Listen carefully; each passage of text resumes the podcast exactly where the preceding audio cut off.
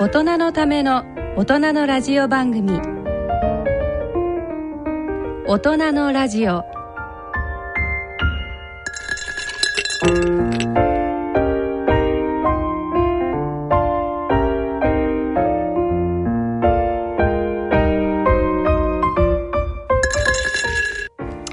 皆さんご機嫌いかがですか？立川楽長です。ご機嫌いかがでしょうか？高理香です。大人のラジオ第2土曜日のこの時間は笑いと健康をテーマにお送りいたします。第2土曜日のこの時間をご担当いただきますのは落語家で医師の立川楽長さん。番組アシスタントは高理香さんです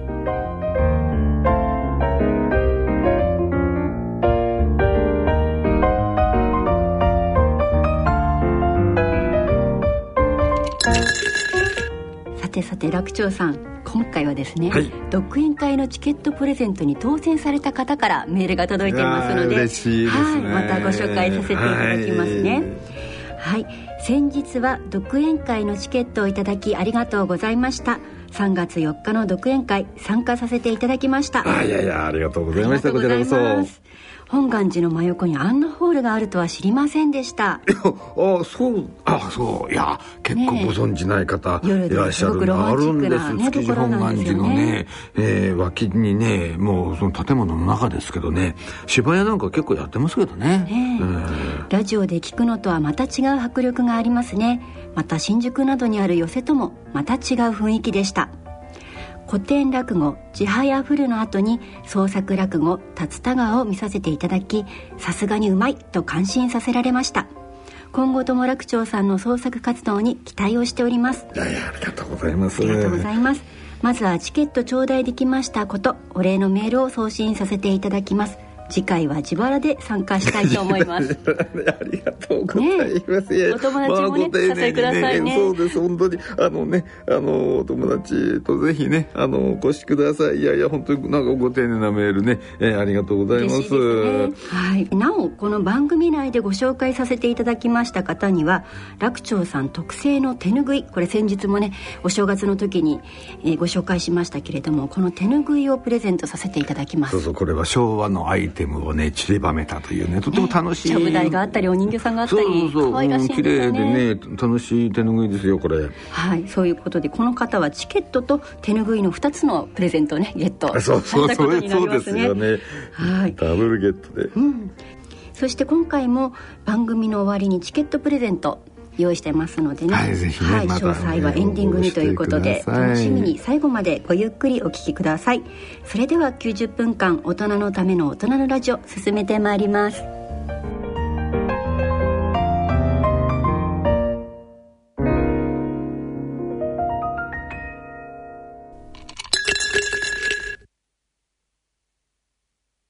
ちょっとあなた、ドライアイなんじゃないの？ドライアイじゃなきゃ、10秒間瞬きしないで私を見つめていられるはずよ。1、2、3、4、5、6、7、8、9、10。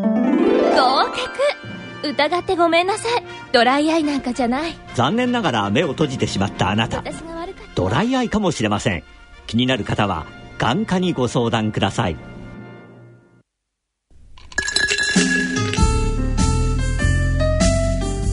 大人のための大人のラジオ。心と健康のコーナーです。このコーナーでは立川楽長さんによる創作健康落語と医学の話題をお伝えしてまいります。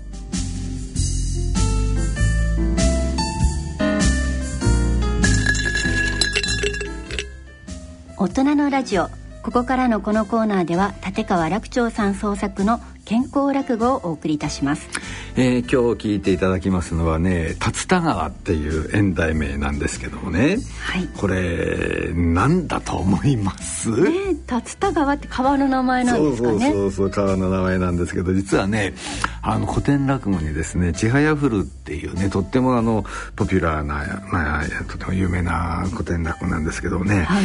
それのパロディーなんですよ。あのちはやふるってこれねあの実は百人一首のあの有原の成平っていう、ね、かっこいいというので有名な、ね、あの、はい、いい男を見れば成平のよう、いい女を見れば小町のようというね、はい、の小町のような、うん、という言葉があるくらいねとてもあの色男でね、えー、有名な人なんですよ。この成平の歌なんですけれども「えー、ちはやふる神よも聞かず竜田川からくれないに水くぐるとは」と。入ってるという、はいはいはい、ってやつですよね。えー、はい、それでですねこれを実はあの古典落語の「ちはやふる」ってどういう話なのかね。あのこの竜田川っていう落語はまああのチャイヤフルのパロディで作ったものですから、うん、ちょっとお話ししといた方がねお聞きいただくにも面白いんじゃないかと思って、ね、ちょっとね。実はこのあのどういう意味なのかってことをね本来の意味をねそうですね。もともとの百人種の意味をそうそうそう、はい、まず復習を本物の意味をね、うん、だから「ちはやふる神代も聞かず」だからあのちはやふるはその神代にかかってるわけですよね、はい、あのまあ神様の時代ですよね。神代の昔でもあの神代も聞かずだから神代の昔でもこんなことは聞いたことがないよってことですね、うん、で「からくれないに」っていうのはあの紅ですからね赤色赤い色つまりもみじを表してるんですよ、うん、つまり秋のねもみじのその情景を歌ってるんですよね。竜川という川があってそこにもみじのね赤い葉っぱがパーッと川面に落ちててそれがあの紅色に輝いてると。であの神よも聞かず竜田川からくれないに水くぐるとは。このここのね水はまああの川の水ですけども、ね、くくるってのはね昔あのあのくくり染めっていう染め物があってね少しあのまだらになったあの染め物らしいんですよね。だからもう真っ赤かっていうよりはなんかこう分かりますよねそのもみじの葉っぱがあの川面に流れてるんで真っ赤ではないところどころまばらになっている、えー、むしろその方が自然ですよね。でそういうあの綺麗な川の流れこんな美しい情景はさすがに神代の時代にだってなかっただろうとそのくらい綺麗だよと。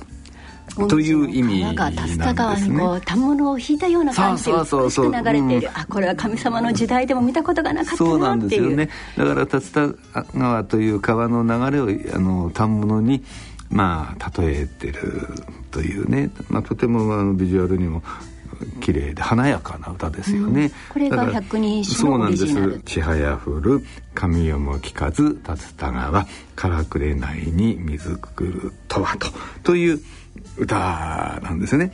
で実はですねあの古典落語どうなるかっていうとねあのハッさんがご隠居のところへ行きましてね眼鏡はちょっと教えてほしいんだけどって言うんですよ。えー、どうしたいっていうとそのハツさんの娘がねこの歌の意味を調べてくることになったと。でも分かんないから「お父っつぁんこの歌の意味どういう意味なの?」あっしに聞くんですよ。ああハッツさん父さんは娘のねね百人一首の解釈をしてくれっていうのに大弱りだからハッツさんはね、だからね言ってやったんですよ。そういうことをね親に聞くというのは誠に親不孝だと。どうしてお前はそういう親不孝をするんだと。そういう説教をしたりなんかするんですけど。でもまあ聞かれたから答えないとね今後小言が聞かないと。だから一つ根拠を教えてくれって言って聞きに来たんだけどご隠居も実はあの分かってないと。知ったかぶりのご隠居なんですね。で百人一首のことを百人一緒っていうぐらいのねそのぐらいのご隠居ですから。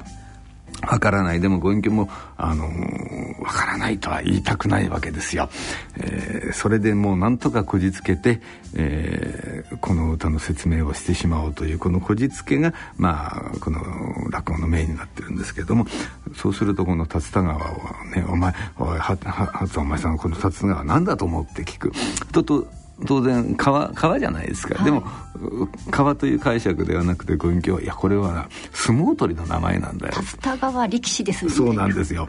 でこれがあの大関竜田川であの非常に強い人ではあったんだけどもなかなかあ出席ができないとそこで立ち物をして女立ちをしたって言うんですねで女は大関になるまで寄せつけないというんで一生懸命稽古をしてなんとか、まあ、大関になったと。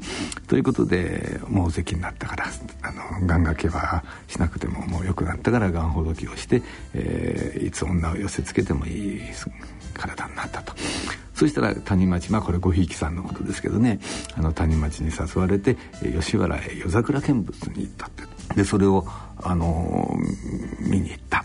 そうしたらそこに花魁道中があってで、えー、出てきたのが当時飛ぶ鳥を落とす勢いの千早太夫なんですよ。美女千早。これがいい女でねで竜田川一目惚れしてでなんとかあの千早に会いたいっていうんであの千早を呼べということになったんですけどこの千早がもう相撲取りが嫌いなんですねで竜田川の顔を見るなり「あちきは相撲取りは嫌でありんす」っていうところで達田が振られちゃったんですよ。あ千早太夫が振って千早振る。振られちゃったうん、でしょうがないから、あのー、じゃあ妹太夫の神代太夫にね話をした。たら神代太夫も「姉さんが嫌なものはあちきも嫌でありんす」っていうことを聞かなかったんですよ。だからちはやふる神代も聞かず立田川なっちゃうんですね。いうことを神代さんも聞いてくれなかった。そうそうそうそう。そうして立田川がね嫌になっちゃったんですよ。もう立て続けにお二人の女に振られてね。でもこんな女にねモテない相撲なんか嫌だ。やめてやるってね相撲やめてね豆腐屋になっちゃったお豆腐屋さん。ここが無理やりですよね。これはねもうめちゃくちゃ無理やりなんですけれどもまあ実は竜田川の実家があの田舎で豆腐屋をやっていたというだからいいんだよともうご隠居無理やり話をねあのこじつけて。で、えー、竜田川が実家へ帰って一生懸命その傾いた家を立て直すためにまた5年間一生懸命働いて立派な豆腐屋になりましたと。そうするとね竜田川の前にね一人のね女の人が立ったんですよ。これがねあの何かっていうとねいわゆる物乞いっていうの？あのこれ放送だからね言えない言葉があるんですけれども女がね、はい、ここにこう立つわけです。で、えー、物乞いをするわけですよ。もう3日も何も食べておりません。もうひもずり食ってし仕方がありません。どうか商売物の大余りをいただきたい。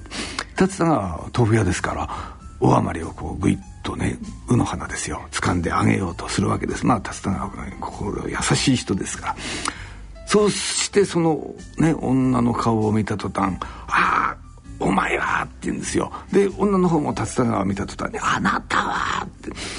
びっくりななんでかっていうとね実はこの女の人は5年前に吉原で竜田川を振った千早太夫の慣れの果てなんですよ。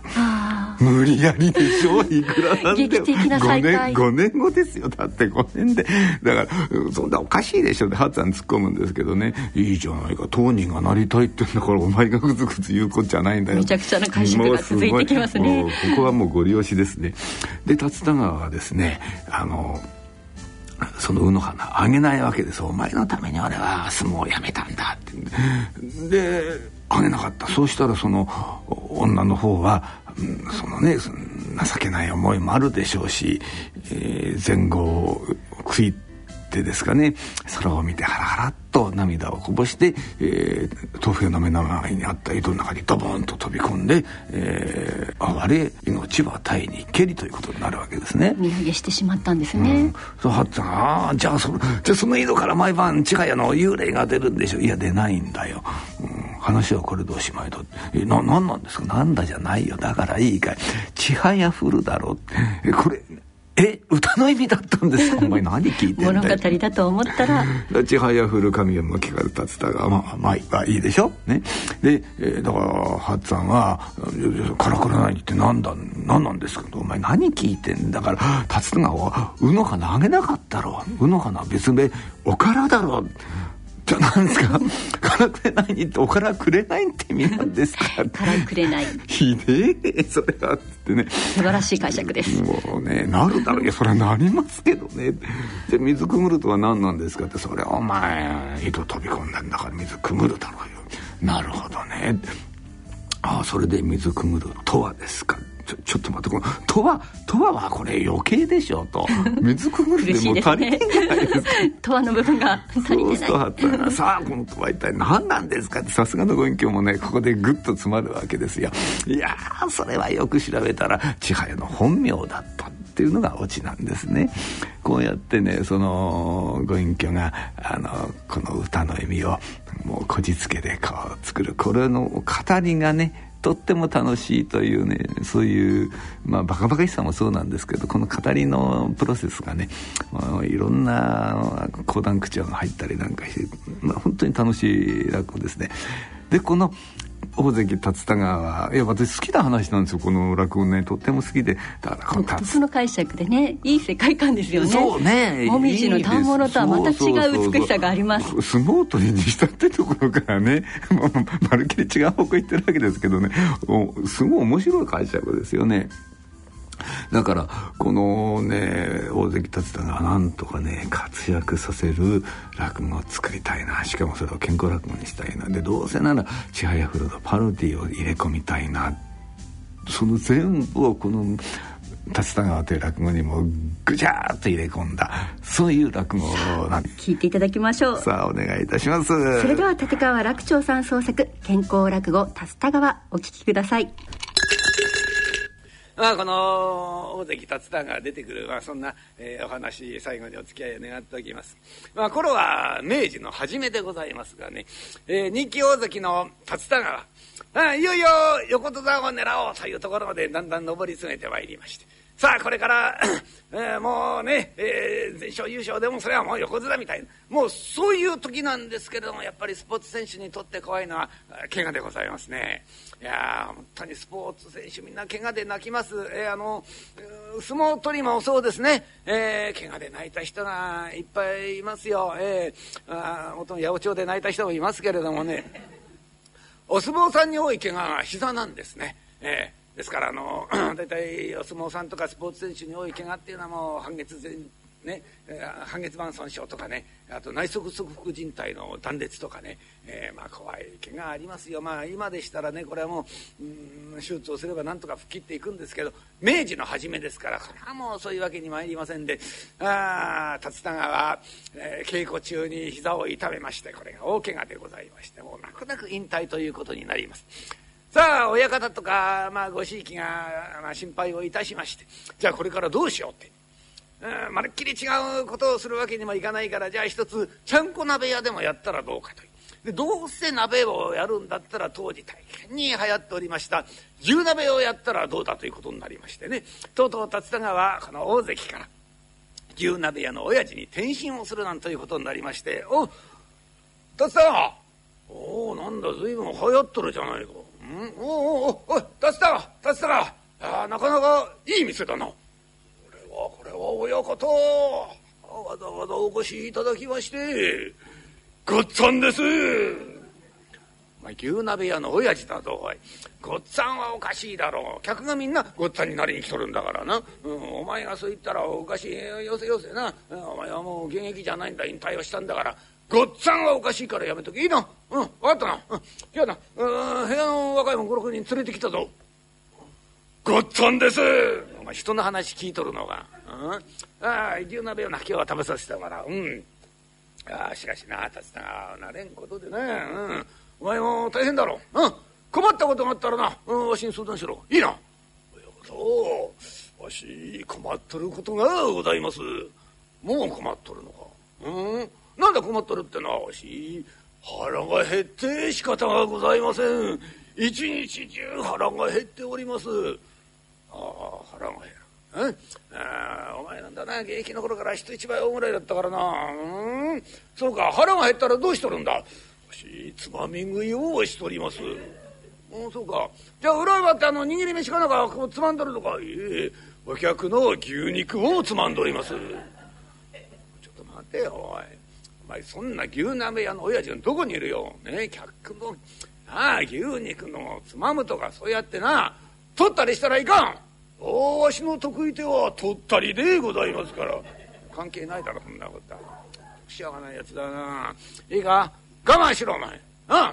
お前もな引退したんだ。え？うん、現役の頃と同じように食べとったら体に悪い、うん、食べる量を減らしてな。どんどんどんどんお前味方を減らしてくと、うん、体に悪いぞ。あったな。かもしろかもう。ん。おお牛鍋が来たな、うん、お前たちもな。遠慮すな、うん、食っていいぞ。おい竜田がな何だこれは。卵がこればかり足りるか。もっと持ってこい持ってこい。ほら失礼いたしました。親方卵いくつあったらよろしゅうございますか。決まっとるじゃないか。分からんか。肉と一緒に食べるんだから。肉の18個だ。ひどい親方があったもんで。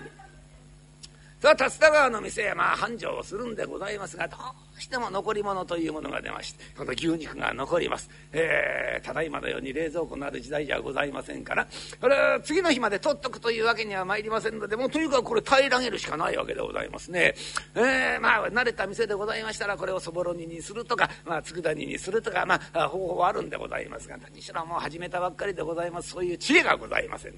もうとにかく何でもかんでももう平らげるしかないなんて。もう店が終わりますと腹ペコでございます。お腹が空いたのが半分。牛鍋を食べたいのが半分。残った牛肉を全部鍋にして平らげるという。あこんなことを毎日やっておりましてあ痩せるわけがございませんで。あそのうちもう現役時代より太っちゃったりなんかいたしまして「お嬢さんこんなところに呼び出して誠に申し訳ございませんでした。いや八幡様の境内なら目立たんと思いまして。お前はどこにいても目立つわよ。ねえ竜田川お前がさ部屋をね離れてからちっとも会えなくてさ私毎日毎日寂しいわ竜田川お嬢さん。お嬢さんはやめて千早と呼んで。おい千早さん。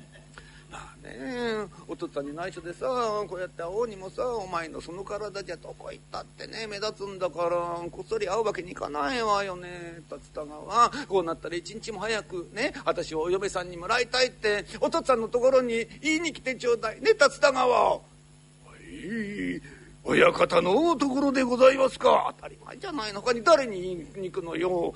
よし親方にお嬢さんをくださいなんて言ったらわし怒られそうで「あ親方怖くって何よそんなにお父さん怖いの？はいわし親方の顔を見とると何も言えんようになります。怖い顔してるからね。でも大丈夫怖いの顔だけよ。でもまあお父さん不思議な顔してるわよ。笑うとますます怖い顔になるのよ。まあね変な顔よ。でもあれが地顔だから大丈夫よ。竜田川ね。大丈夫。いや怖いのは顔だけではございませんで。親方の声も怖い。鼻の穴も怖い。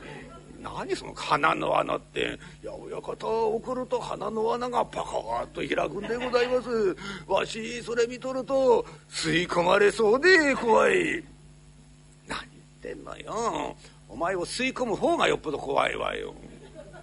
本当にね体大きいのに気がちっちゃいんだからねね竜田川大丈夫よ。あのねお父っつぁん私たちのこと別にね反対してるわけじゃないの。ねそれにさ私たちが一緒になれるようにって妹のね神代だって応援してんのよ。神代お嬢様もでございますか。そうよ。だから大丈夫。いやこの前さ神代と二人でねお父っつぁん説得したの。そうよ、うん、そしてお父っつぁんね分かった分かったって言ってたから大丈夫ね。だから竜田川ね。あのねあのお前をうちに来てお嬢さんくださいってそう言えばいいの。そうすればお父っつぁんねきっとうんって言うから大丈夫。ちゃんと説得してやるからそういう話になってんのよ。竜田川。だからいいでしょ。ね。いいでしょ竜田川。はい。親方がうんと言っていただければわしはだったら早く来てちょうだいね。待ってるわよ竜田川。さあそれから何日経ったある日のことでございますが親方今日は改めてお願いしたいことがございまして何よお願いしたいこと？なんだよ。なんだとつった？なんだ？何でもございません。スタは頑張って。はいわし、いただきたいものがあるんでございます。何をやぶからにでいただきもっての？何をしんだよ。おなんだよ？なんだ？はい、お嬢。お嬢？お嬢、嬢、嬢、嬢、嬢、嬢。漏れとるみたいだな。うん？はっきり言え、はっきり。なんだ？はい。わしお嫁さんにお嬢さんをいただきたいと思っておりまして。そんな話か。ダメだおめえにはよやれねえな。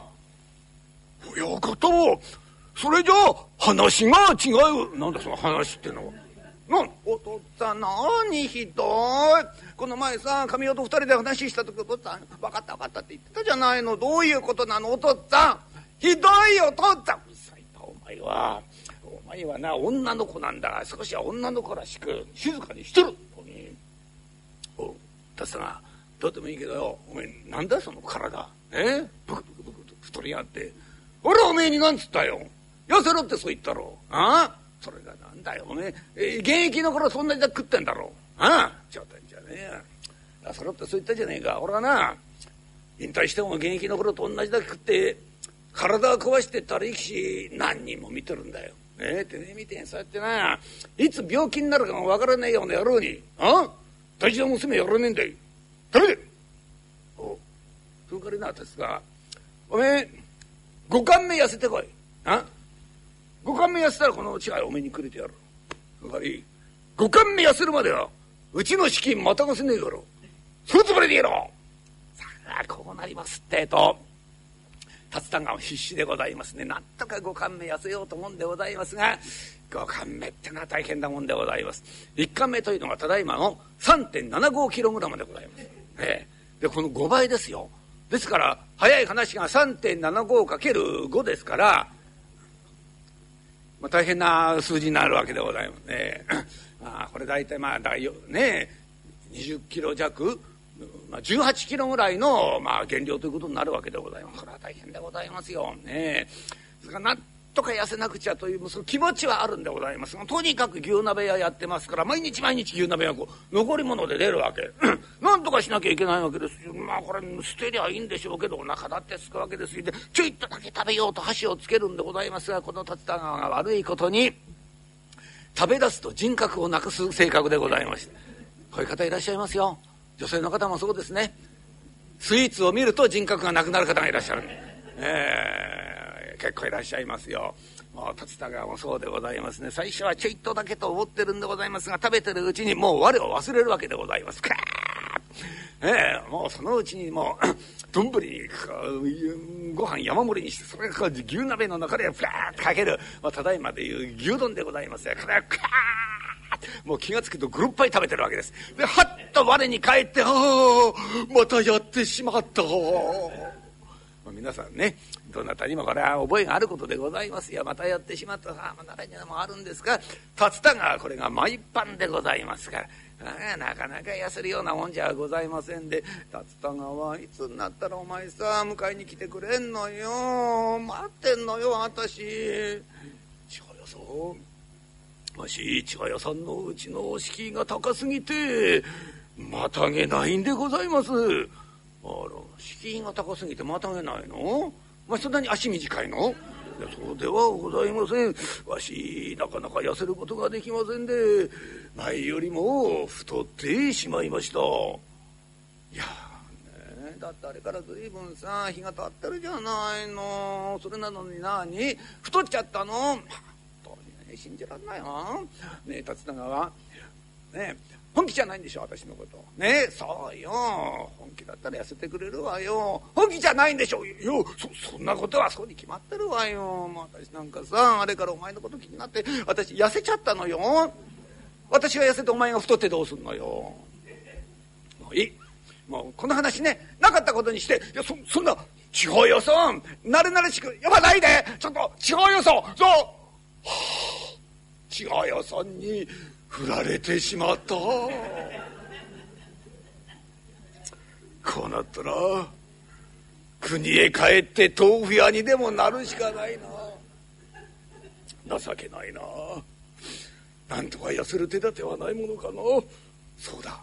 八幡様にお願いをしてみよう。願掛けをしよう。さあこれから三七二十一日の間はあ、日産をいたします。さあ、満願の日でございます。ちょうど21日目最後のお参りを済ませまして、八幡様の帰り道、はあ、とうとう痩せるいい思案は浮かばなかったな。八幡様にも見放されてしまったわ。どうしたらいいんだろうな。はあ、情けないな。うろうろうろうろ。あもう放心状態でございますね、えー、歩いております。さあその前からやってまいりましたのが岩し売りの子供でございまして天秤棒を担ぎまして前と後ろに大きな半台をぶら下げてその中にいっぱいのイワシを入れております。子供にはこれは重い荷でございましょう。あっちうらうらこっちうらうらもうようようにして歩いているという。この少年と竜田がドーンとぶつかる。さあ片や子供でございます。この巨漢の竜田がとぶつかったんですからこれダーッと道にこう投げ出されます持っておりました。天秤半台切り橋ダーッと道にも放り出しまして「いていていてや!」おほらすまんすまん。お坊主大丈夫か？怪我はないか？いてや。ほらほら膝小僧すりむいたか。ほらすまんことをした。いやおじさんな。いやぼんやりして歩いとったでな。勘弁してくれ。いやあなんだなんだ。何もかも放り出しちまったな。だけどおめえ子供じゃないか。ん？おめえ子供がなんでイワシ売って歩いとるんだ？おとったが病気なんだい。だからおいらイワシ売って歩いてんだい。そうか寂しいんだな。いやいや泣くんじゃない。いや男の子がそんなことで泣くんじゃない。いやいやどうだ？あおじさんこのイワシ全部買うから。え？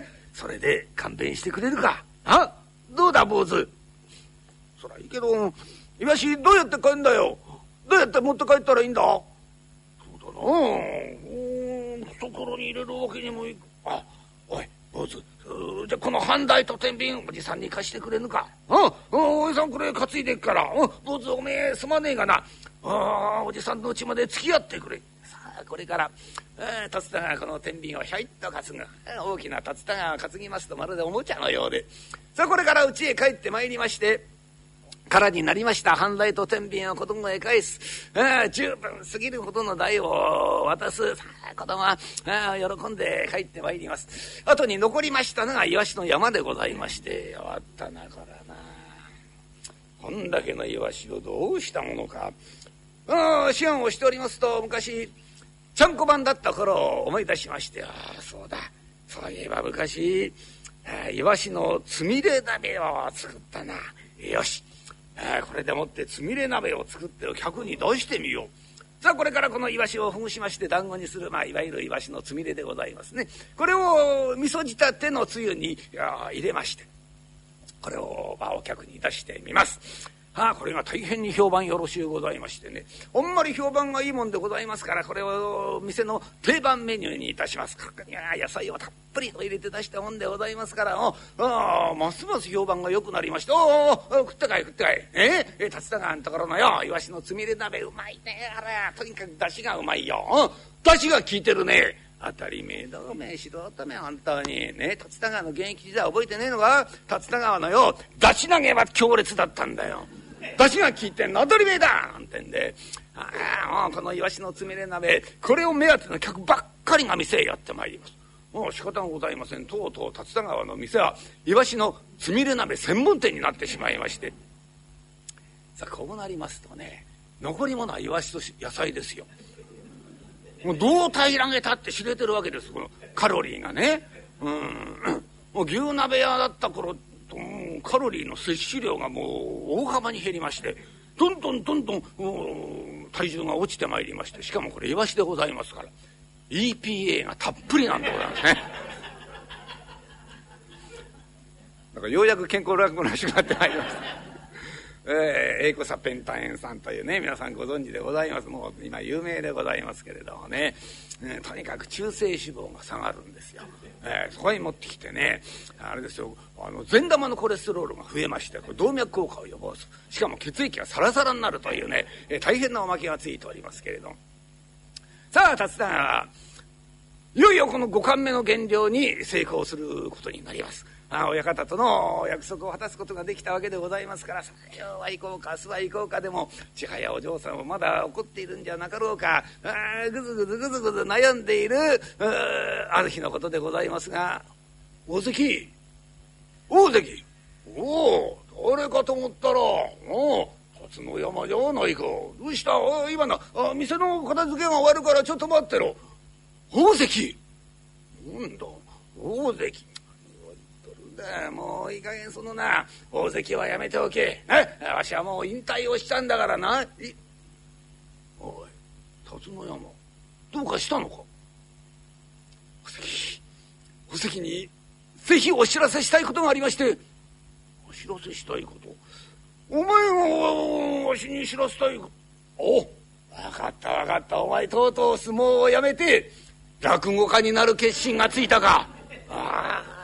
そうかそうかだけどお前に一言だけ言っとくぞ。立川流だけはやめておけよ。いやそういう問題じゃない。いや私のことじゃないんですよ。親方のことなんです。親方？どうした？親方倒れたんです。何？親方が？えー、あの随分前のことなんですよ、えー、あの親方パタッと倒れましてね。それ以来片方の足が不自由になっちゃって。あの医者が言うには何でも中期っていう病なんだそうで。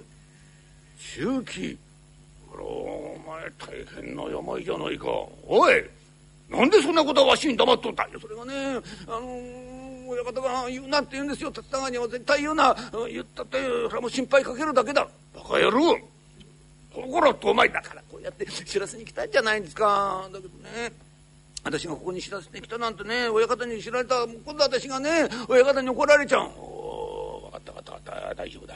このことは親方には内緒にしとく。うん。いや辰野山よく知らせてくれた。さあ早速次の日でございますが親方長いことをご無沙汰いたしておりまして。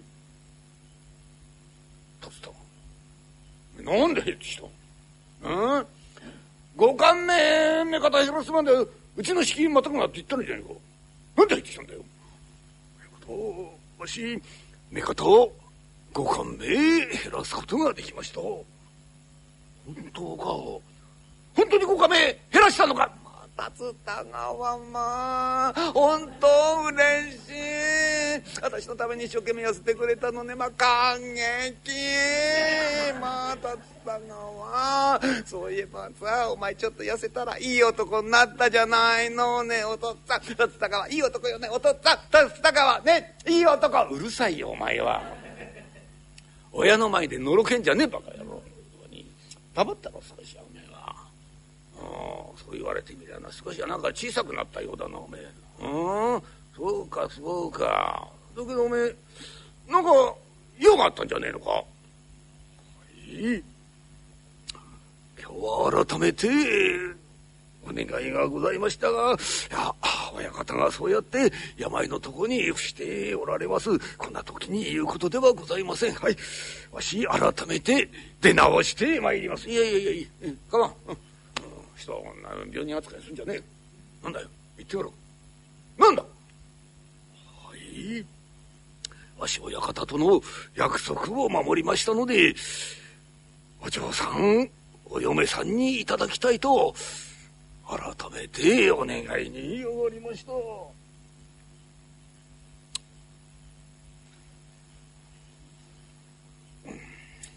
ダメだ。おめえにな、違うよ。嫁に出すわけにはいかねえな。親方この前の約どんな約束したか知らねえがな。嫁に出すわけにはいかねえ。お父っつぁんひどい。何それ。約束したじゃないのよ。私だってちゃんと聞いてたわよ。ご勘弁やせたら。ねえ。一体ひどい。お父っつぁん約束破るなんて。どういうことだ。うるさい耳元でガンガンすんだろうよ。ったかお前の声ってな体に触るな。だって弟さいとぶっですが千早をな嫁に出すわけにはいかねえんだよ。だけどその代わりによ婿に来てくれねえか。わしが婿でございますか、うん、やろうな。簡単なことで随分 情けないことになっちゃった。この足がどうにも言うことを聞かねえんだよ。だからな土俵出て稽古を見てやることもできやしねえんだよ。まあそのせいかな。若いやつら随分やめてった。だつらこの部屋随分寂しくなっちまってな。だつらほらよ。おめえにこの部屋任せてんだ。やってくれるな。無理無理無理無理無理無理。それそれそれはもう無理でございます。いやわしにはとてもとてもそんなことは、えー、できません。そんなことを言うのは大丈夫だよ。おめえならできる。ああ。おめえの力でよ。この部屋なんとか昔のようなえ？元気のある部屋に立ち直らせてくれ。なあ。その上でよ。近屋と一緒になって向こうへってこの部屋おめえがついてくれ。頼むよ達がことそれはわしにはとてもとてもなんとか千葉屋さんをいただくだけということになりませんでしょうかな。おい千葉屋例のよあれ持ってこい。うん。ああよしすまねすまね。うん。ですがこれ見ろ。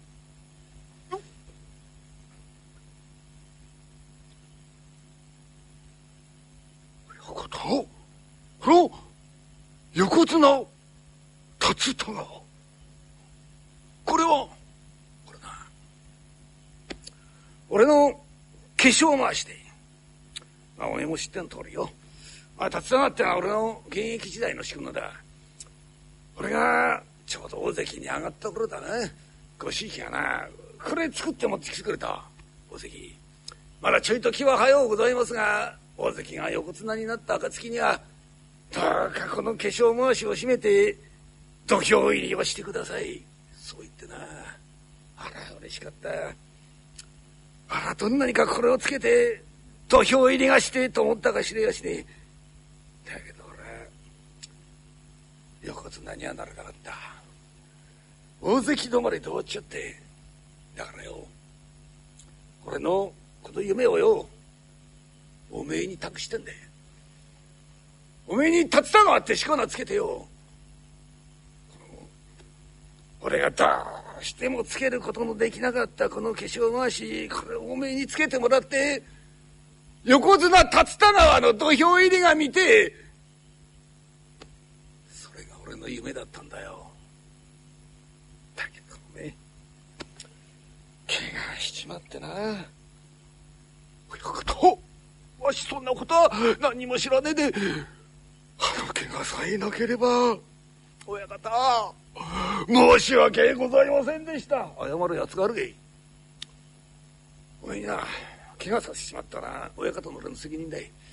俺の方こそよお前にすまねえと思ったらわしがいけねえんでございます。ここでなそんなこと言ってたって始まらねえんだ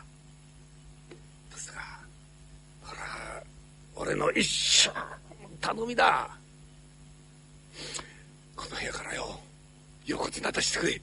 なそしてそいつに竜田川ってしこ名つけてよ。この化粧回しつけさせて土俵入りさせてやってくれ。ほらよ横綱竜田川の土俵入りを見るまでその姿見るのを草場の陰で楽しみにしてるぜ。親方草葉の陰だなんてそんな弱気なことは言わないでください。親方精一杯やらせていただきます。そしてきっと親方に横綱竜田川の土俵入り見ていただきます。本当か本当か竜田川。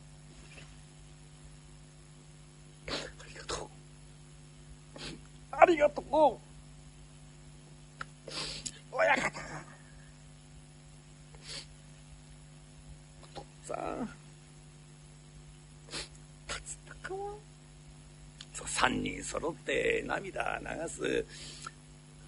間もなくこの部屋を竜田がまたかされることになりましたさあ元人気大関の竜田川でございます。それが親方になったんでございますからこの評判がたっと広がりまして。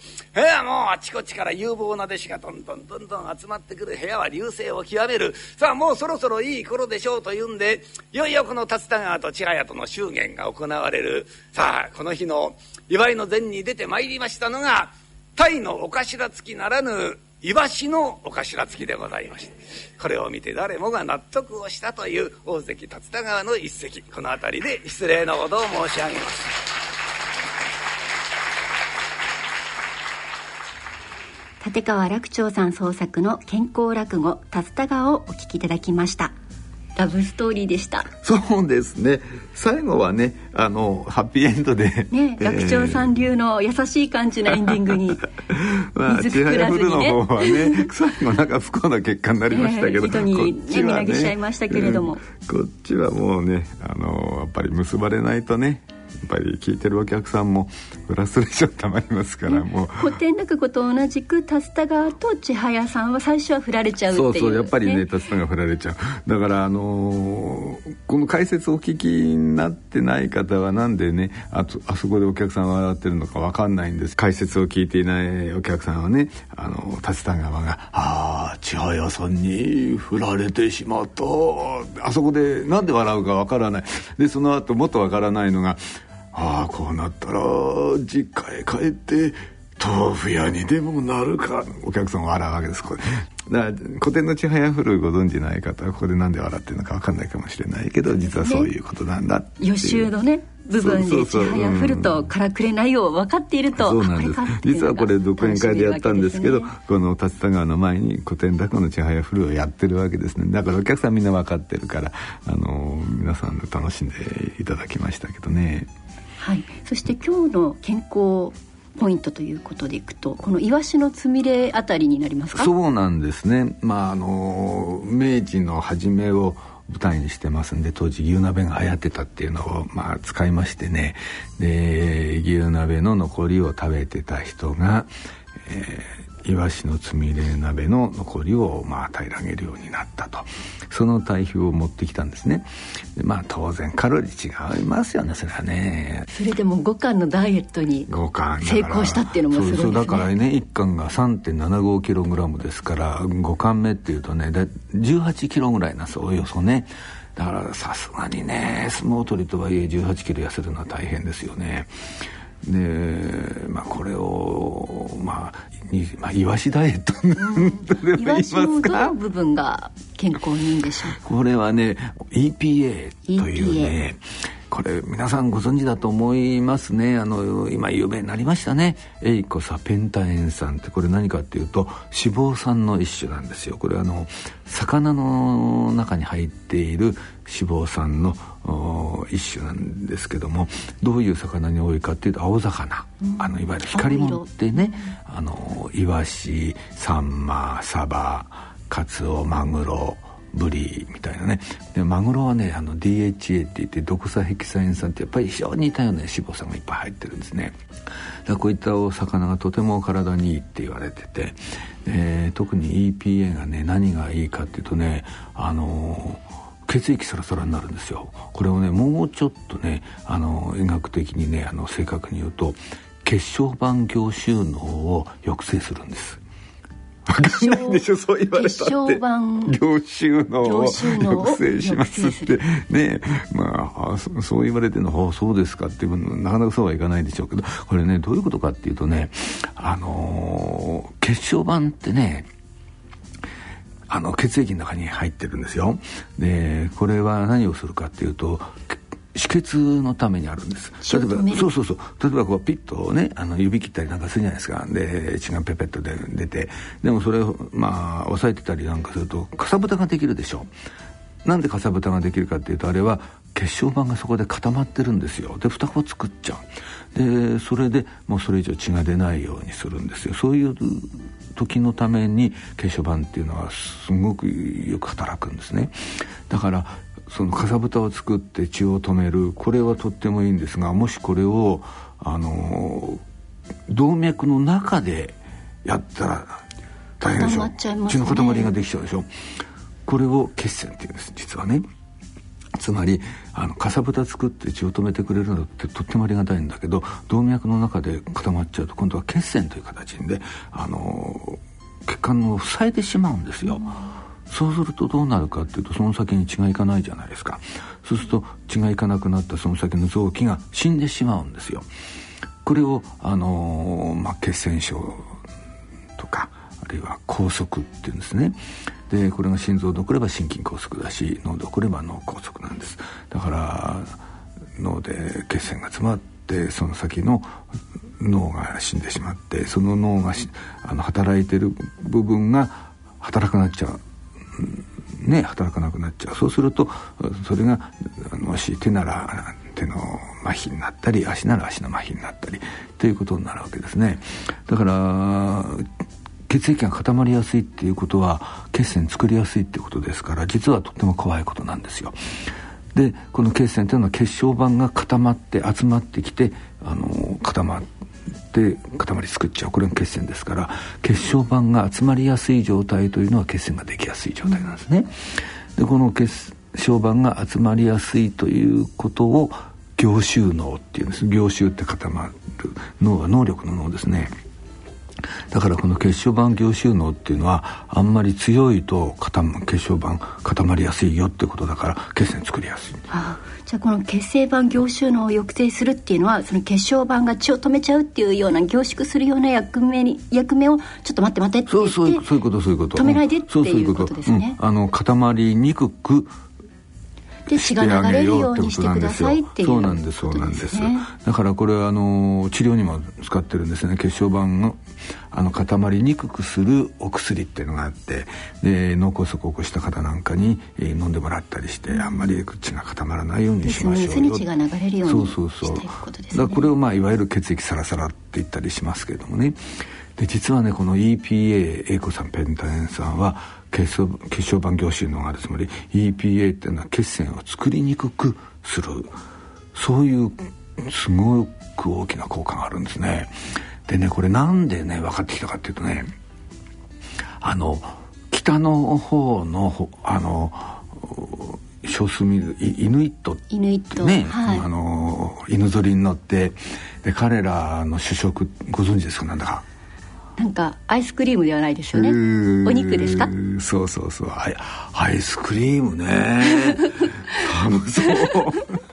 北だとなんとなく逆にアイスクリームありそうみたいな、うん、いや高さんらしい発想ですね。いいなそれ。実はねあのアザラシなんですよ。アザラシの、うん、生肉で食べちゃうんですけどね。でアザラシが主食。でねで彼らの血液を検査した人がいるのね。でなんでね彼らの血液検査したかっていうと彼らは心筋梗塞が極端に少ないんですよ。なんでだろうと不思議に思ったわけですその人は。なんでこの人たちこんなに心筋梗塞を起こさないんだろう。血液を調べたらあ特徴的なのが EPA の血中濃度が高かったんですよ。ななんだこれはってことになって。で調べたらアザラシの血に肉にねこの EPA がいっぱいあるんですよ。あそれでだ。じゃあアザラシ何食べてんだろう？イワシ食べてんですよ。そういうことですね。アザラシはお魚なのかなと思ったら お魚を食べてるアザラシさんをアザラシの主食、ね、つまりイヌイットの主食がアザラシアザラシの主食がイワシだった。でイワシを調べたら確かに EPA が多いんです。ああじゃあイワシを食べれば心筋梗塞が予防できるんじゃないかっていうんで調べたらこの EPA に血小板凝集能の抑制する力があるってことが分かった。それでバーッと一時期ねイワシブームが起こりましてね、はい、で当時ね私まだねあの大学病院にいた時代であの自分で実験やってた頃なんですよ。そして動脈硬化学会ってところでねある大学が発表したのね。で何やったかっていうとねあの研究室のねあのメンバーがみんなね毎日イワシ食べたんですよでね血小板凝集のをねイワシ食べる前と後で比べたんですよ自分たちの血液で明らかにね血小板凝集能落ちてるんです。そしてこんなに落ちますよって言ったんですけどあのー、最後に1日ね10匹ずつ食べたんだって。最後になっていたかっていうといやもうイワシがいいことは分かりましたけどもうイワシ食べたくありません。そこまで食べるかと思いますけどね。食べ飽きちゃいますね。飽きちゃったんでしょうねかわいそうにね。でも確かにいいんですよ。で EPA ってそれだけじゃなくて中性脂肪っていうね動脈硬化をすごく起こしやすくするあの脂肪分肥満になると上がってくるものなんですけどねこの中性脂肪。これを減らしますしあの何と言ってもいいのはね善玉のコレステロールを増やすんですよ。あの HDL コレステロールって言うんですけどもね。コレステロールってあの動脈の壁にたまると動脈硬化といってねこれがとても怖いんでコレステロールが高いっていうのはもう動脈硬化のリスクになるんですけど HDL コレステロールってのは別で HDL コレステロールは高ければ高いほど動脈硬化をあの抑制してくれる。まあ、高ければ高いほどっていうとちょっと言い過ぎですけどね。あの、まあ、高い方が動脈硬化を抑制してくれるんですよ。だから EPA ってとっても動脈硬化をね、あの抑制する方向に行きますし最近分かってきたことが認知症予防するんです。もう万能ですね。まだんですよ。イワシ様まだもうこれはねコさんのような女性にはもうとってもねありがたい話で。女性の方必聴です。ね骨粗鬆症も予防するってことが分かってきた。骨の部分の強さも、うん、そうそう。万能ですよね。しかも安いし。イワシのつみれ鍋が食べたくなりました、ね、あまだある。まだある。うつを抑制するって。うつの予防になるんですよ。これがまた。だから。精神ともにそうですよ、うん、だからねあのうつが心配だって人今多いじゃないですか。だからそういう人はねあの寿司屋さん行ったらねそのトロだのウニだの食べない。イワシばっかり食べる。うん。そうするとねうつが良くなる。でもお客さんが全員ねイワシばっかり食べるとねあのお寿司屋さんがうつになっちゃうかもしれません。けどね お前ねイワシだけかよね。これはちょっと困りますけどね。すごいでしょイワシの力って。えー、イワシの威力を改めて今日学びました。うんそう。だから竜田川もこのイワシのつみれ鍋の専門店やったおかげでねあの痩せられてあの千早お嬢さんもゲットできて部屋を継いで親方になってで最後の血なんですけどその祝言のそのお祝いの前には鯛の頭付きじゃなくてイワシのお頭付きが出てきてした。と めでたしめでたし、ね、うん、というオチにしたんです最後はね。もうイワシ様々のね、うん、もうイワシに感謝してもらいたいぐらいの落語ですねこれはね。はい。ということで今日はこの百人一首から古典落語そして健康落語へということで竜田川お聞きいただきました。はい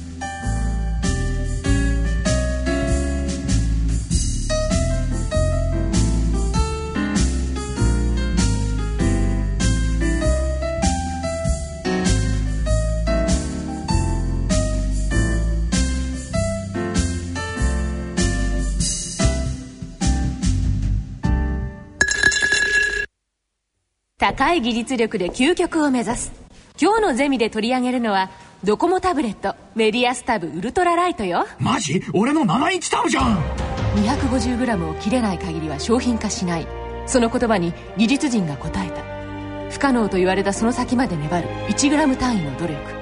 航空機にも使われるカーボンファイバーの採用。7インチタブレットで約 249g NEC の技術力が実現した奇跡の数字だったそうなんだ。高い技術力が究極のプロダクトを作り出す。君たちもそんな未来を目指してほしいな。メディアスタブウルトラライト。NEC 大人のための大人のラジオ。さ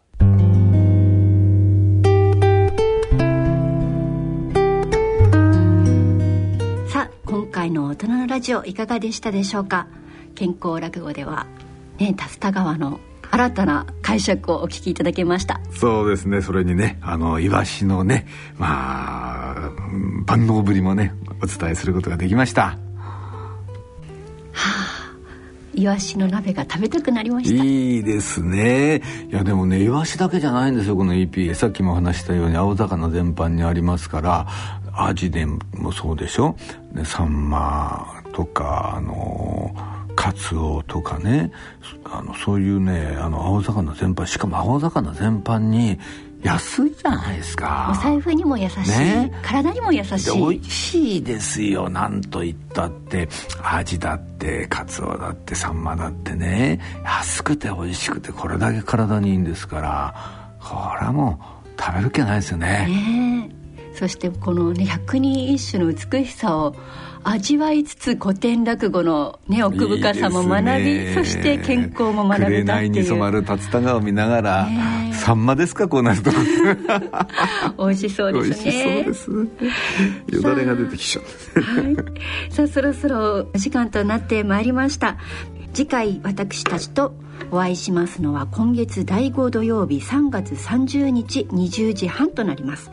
次回は特集として楽長さんによるミステリー落語そして創作昭和人情話をお聞きいただきます。これがねうんミステリー落語。落語ってのをねやっちゃったんですよ、ついこの間の独演会でネタ卸しをしたんですけどね落語でミステリーがねできるかと思ったらできちゃいました。これ私もブティストホールでね聞きましたけれども本当にミステリーです。そうですか。大丈夫でしたか、はい、どこがミステリーかは聞いてからのお楽しみということで、ね、ぜひ楽しみにしてください。とてもねあの自分で言うのもなんだけどとっても評判の良かった落語です、はい、そして楽長さん次の独演会のご案内もあるんですね。はい第4回楽町築地独演会ということで、えー、これは4月の5日金曜日そろそろあったかい季節になってきてますね。そうですね。もうこの季節ですから、えー、古典落語はね長屋の花見をやらせていただきます、うん、有名なねあの落語ですけどね。はい、開演は19時会場は、えー、それより30分前の18時半からとなります。会場、えー、これは場所ですね。場所は築地本願寺のブディストホールということでいつものブディストホールです。はい。そしてこちらプレゼントご用意してますえー、こちらは5組10名様にということで、はい、チケット、ね、そうですね。あの番組の冒頭でねお知らせいたしましたけどあのー、このチケットをゲットした方からお礼のねあのーはい、おはがきいただきましていや本当にありがとうございました。あのー、この前も随分ねあの応募してくださったということで本当にありがとうございます、ね、抽選で大変だったっていうふうに聞いてますけれどもねぜひまたね応募していただいてえ、あのー、外れちゃった方も今回またね挑戦していただいて、ね、ぜひお願いいたします。はい、えー、こちらはラジオ日経の大人のラジオまでお送りください。はい。ご応募の宛先ご紹介します。郵便の方は郵便番号107-8373東京都港区赤坂1-9-15ラジオ日経大人のラジオ独演会チケット係までファックスの方は東京033582-1944東京0335821944こちらもラジオ日経大人のラジオ独演会チケット係まで、お願いします。そしてラジオ日経大人のラジオの番組ホームページの投稿欄からもご応募いただけます。ご記入いただきましたご住所お名前など個人情報は公開されることはございません。ご安心してどしどしご応募ください。ご応募お待ちしております。ぜひよろしくお願いいたします。それではお時間となりました。それでは次回は3月の30日にお耳にかかりましょう。それではさようなら。さようなら